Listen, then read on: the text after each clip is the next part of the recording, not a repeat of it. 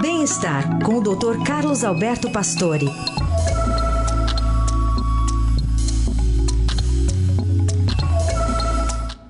Doutor Pastore, bom dia.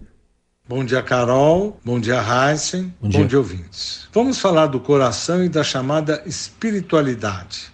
Não há dúvida que o coração é a maior fonte biológica geradora de campos eletromagnéticos no corpo humano. O exemplo é o eletrocardiograma, pois ele retrata a captação dessas atividades elétricas do coração no exterior.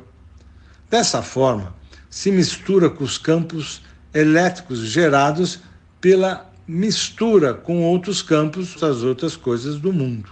A física relata que se você quiser mudar a realidade das coisas, seria necessário mudar o campo elétrico ou o magnético. Os sentimentos do coração geram ondas eletromagnéticas que transformam a quantidade de átomos do nosso mundo, interrompendo o fluxo de tempo e espaço, reorganizando as coisas do que o mundo é feito. Os cientistas sugerem que, se formos treinados e condicionados a realizar essas tarefas de alto nível, podemos mudar a realidade. Não são os pensamentos que modificam a realidade, pois o cérebro gera campos elétricos muito importantes, forças elétricas muito grandes, maior que o cérebro, e 5 mil vezes mais força magnética que o cérebro, que pode mudar a realidade.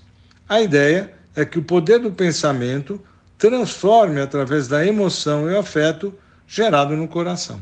Doutor Pastore volta na segunda-feira a conversar conosco no Jornal Adoral.